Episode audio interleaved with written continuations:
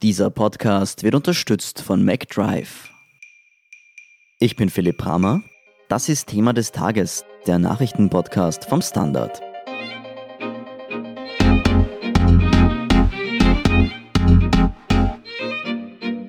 Männer sterben öfter an der vom Coronavirus verursachten Krankheit Covid-19.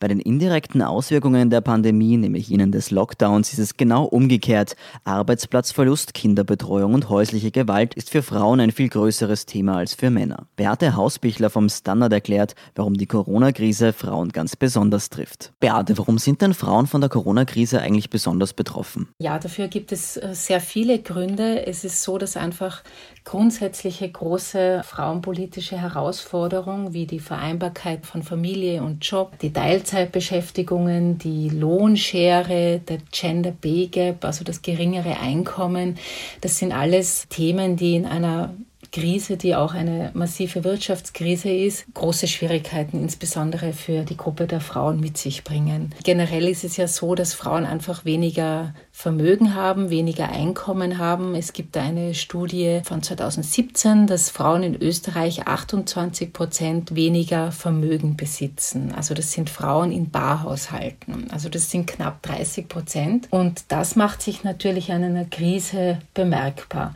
Und warum Frauen einfach noch immer weniger Geld haben, weniger Einkommen, aber nicht weniger arbeiten, weil sie eben für die äh, Sorgearbeit in der Familie zuständig sind. Aus diesem Grundproblem ergeben sich dann auch ganz viele weitere Folgeprobleme und die sind jetzt mit, mit der Corona-Krise ganz deutlich hervorgetreten. Mhm.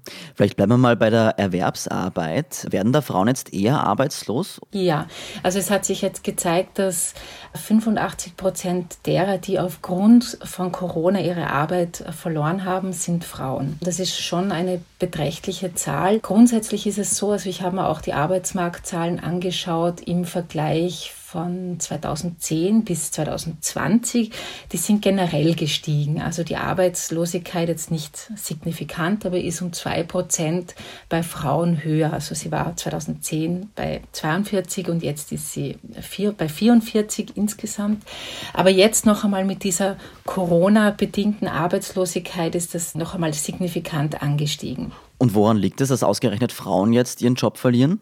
Also ganz grob gesagt liegt es schon daran, dass auch die Arbeitsbereiche noch immer sehr streng nach Frauen- und Männerbranchen aufgeteilt sind. 2008 in der Finanz- und Wirtschaftskrise waren damals vor allem Industrie betroffen und Branchen, in denen vorwiegend Männer gearbeitet haben. Da hat die Arbeitslosigkeit eher Männer betroffen. Und jetzt ist es so, Jetzt haben wir eine große Arbeitslosigkeit im Dienstleistungssektor beispielsweise oder auch im, in der Gastronomie, in der Hotellerie oder auch im Kulturbereich und im sozialen Bereich auch. Das sind jetzt wiederum Bereiche, in denen es einen viel höheren Frauenanteil gibt. Und gerade bei den Dienstleistungsbranchen sehen wir ja jetzt, dass das nach wie vor sehr prekär ist. Also das sind zum Beispiel Kosmetikerinnen, Friseurinnen. Da wird sich dann auch im Herbst zeigen, wie das ist, äh, wenn eine, wenn womöglich wieder mehr Infektionen ähm, da sind, wie das ist, inwiefern dann irgendwie die Leute zur Kosmetikerin gehen wollen oder zur Friseurin gehen wollen, weil das sind ja doch äh, Bereiche, wo der Körperkontakt relativ eng ist. Und genau in diesen Bereichen arbeiten vorwiegend Frauen. Also es ist sehr branchenspezifisch, warum jetzt Frauen davon betroffen sind. Das ist das eine. Und das andere ist, dass auch eher atypisch Beschäftigte in dieser Krise jetzt ihre Jobs verlieren.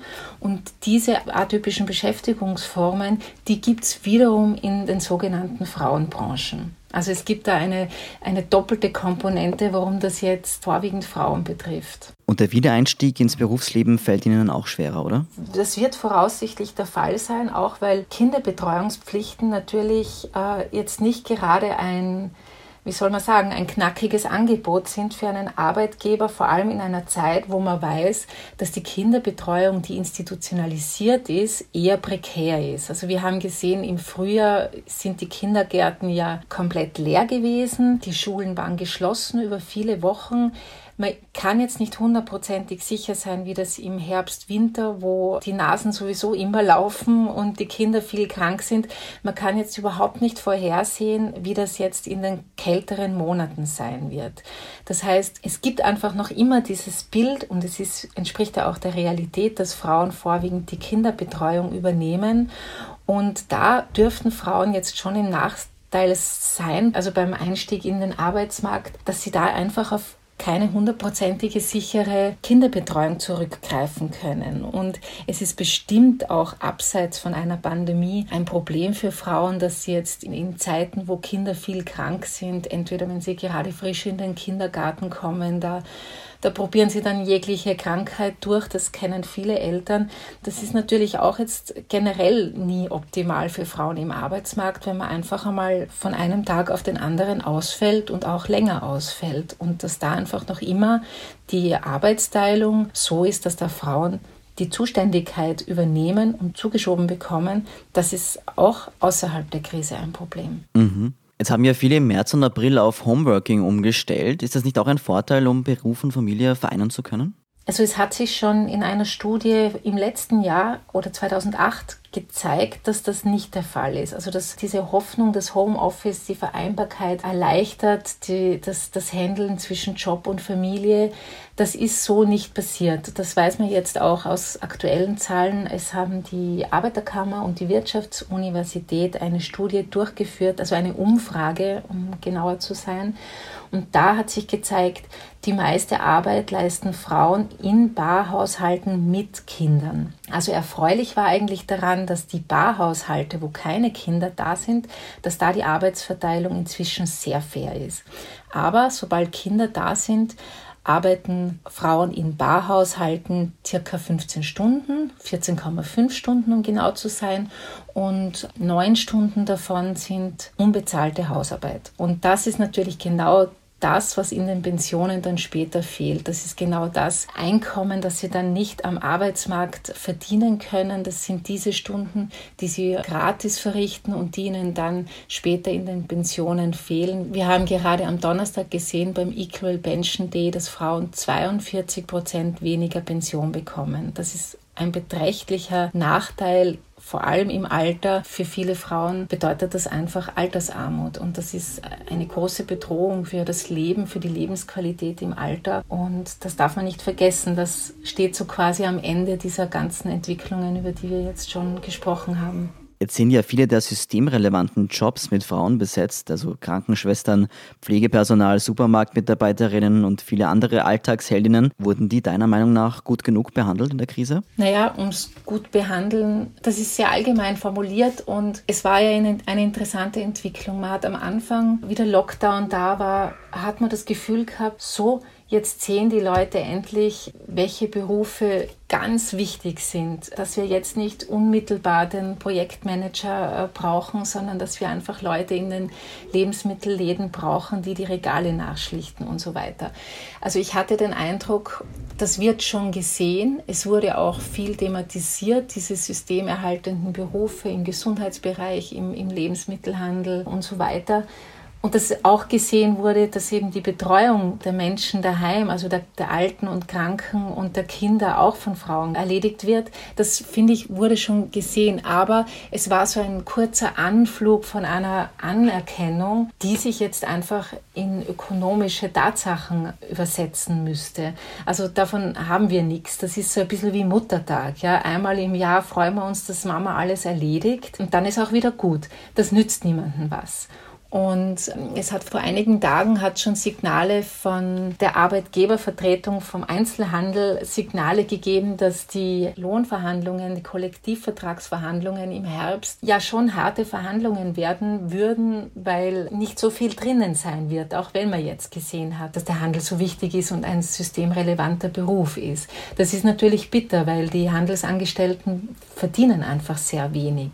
Also wenn da jetzt im Herbst sich nichts bewegt bei den Löhnen, gewöhnen, dann ist diese Freundlichkeit, die es da zu Anfang der Corona-Krise gegenüber der Supermarktkassiererin gegeben hat, ist dann nett, aber absolut wirkungslos geblieben. Das wäre natürlich schade. Wie sieht es denn eigentlich mit häuslicher Gewalt aus? Ist die angestiegen in den letzten Monaten? Ja, also so waren die Befürchtungen sehr, sehr groß. Man muss sagen, dass die Frauenhauseinrichtungen und auch die Interventionsstellen gegen Gewalt keine Daten von der Polizei bekommen.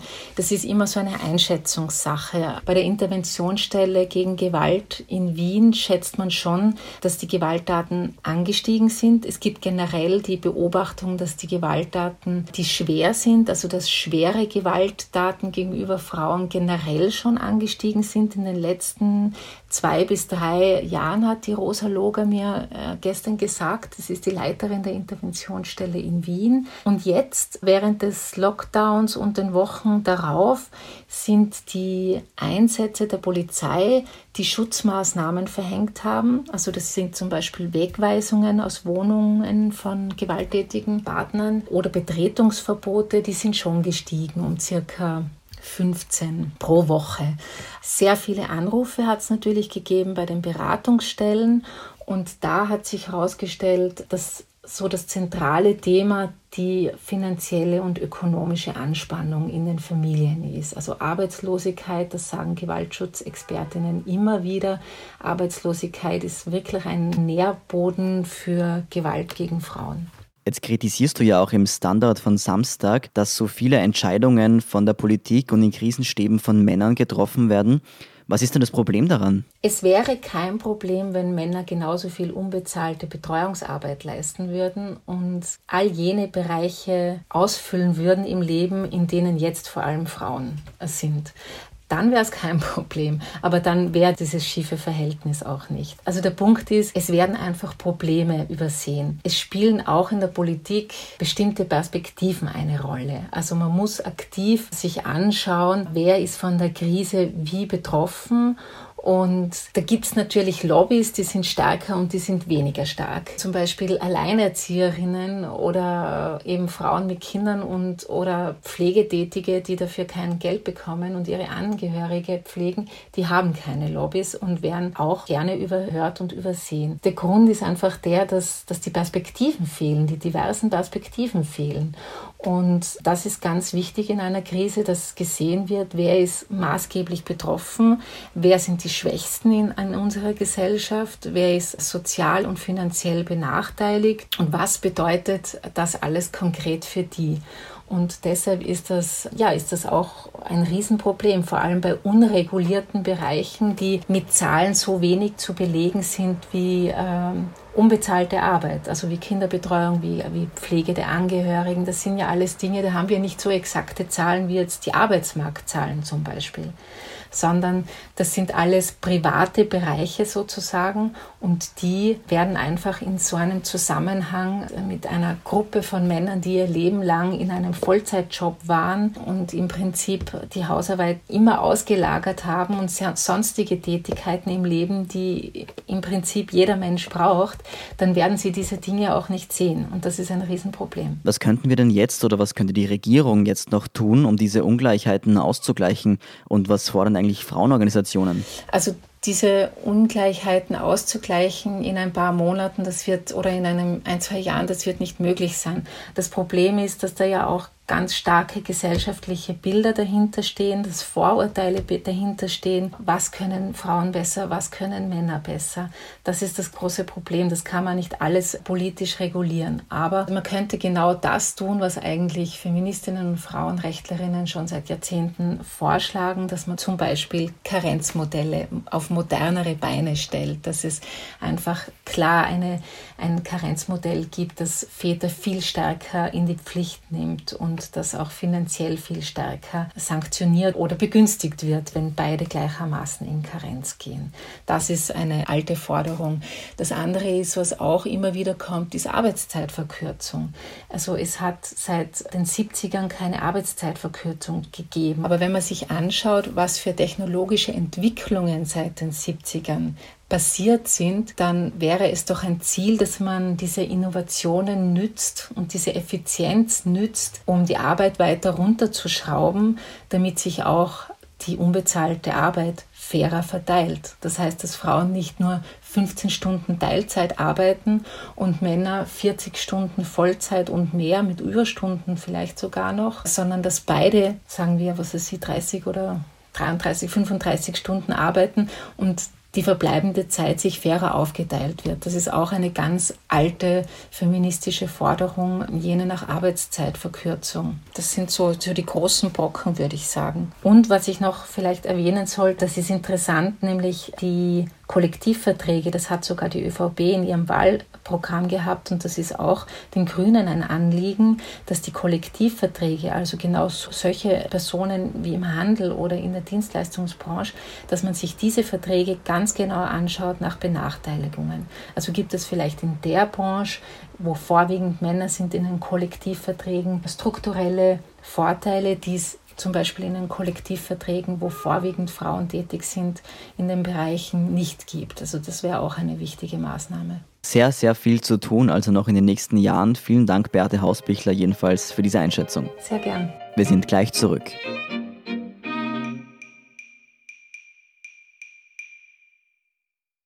Wenn du endlich wieder einen Big Mac genießen willst oder du gerade im Auto unterwegs bist, dann stell dir vor, McDonald's bringt's jetzt wieder. Mit kontaktloser Übergabe zu dir ins Auto und kontaktloser Lieferung zu dir nach Hause. It's good to be safe mit McDrive und McDelivery. Und hier ist, was Sie heute sonst noch wissen müssen. Erstens, Ex-Vizekanzler Heinz-Christian Strache plante mit dem Ex-Online-Chef der Kronenzeitung Richard Schmidt ein neues Medium, und zwar nachdem die Ibiza-Affäre bekannt wurde. Das belegt ein Bericht der Wirtschafts- und Korruptionsstaatsanwaltschaft. Chatnachrichten zeigen außerdem, dass Strache und Schmidt während Türkis-Blau in engen Austausch waren, etwa über den politischen Kurs der Krone. Zweitens, 175 Menschen haben sich in Österreich mit Stand Freitag früh in den letzten 24 Stunden mit dem Coronavirus infiziert. Es ist der höchste Zuwachs seit Wochen. Obwohl das Nichteinhalten des Mindestabstands nicht mehr strafbar ist, mahnt Gesundheitsminister Anschober den Abstand einzuhalten. Der Babyelefant lebt, sagte Anschober. Und drittens, die Hongkonger Regierung hat die Wahl zum Regionalparlament am 6. September verschoben. Grund für diesen umstrittenen Schritt ist der Anstieg der Corona-Infektionen. Die Opposition hofft bei der Wahl auf eine Mehrheit der Stimmen, um den Widerstand der Bürger gegen das neue von China verhängte Sicherheitsgesetz zu demonstrieren. Mehr dazu und die aktuellsten Informationen zum weiteren Weltgeschehen liefert Ihnen wie immer der Standard.at. Um keine Folge von Thema des Tages zu verpassen, abonnieren Sie uns doch bei Apple Podcasts oder Spotify. Unterstützen können Sie uns mit einer 5-Sterne-Bewertung und vor allem, indem Sie für den Standard zahlen. Alle Infos dazu finden Sie auf abo.derstandard.at und dst.at supporter. Danke für Ihre Unterstützung. Ich bin Philipp Bramer, Baba und bis zum nächsten Mal.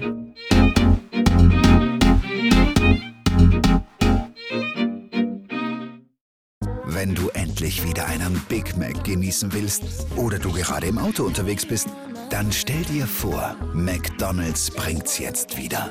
Mit kontaktloser Übergabe zu dir ins Auto und kontaktloser Lieferung zu dir nach Hause. It's good to be safe mit McDrive und McDelivery.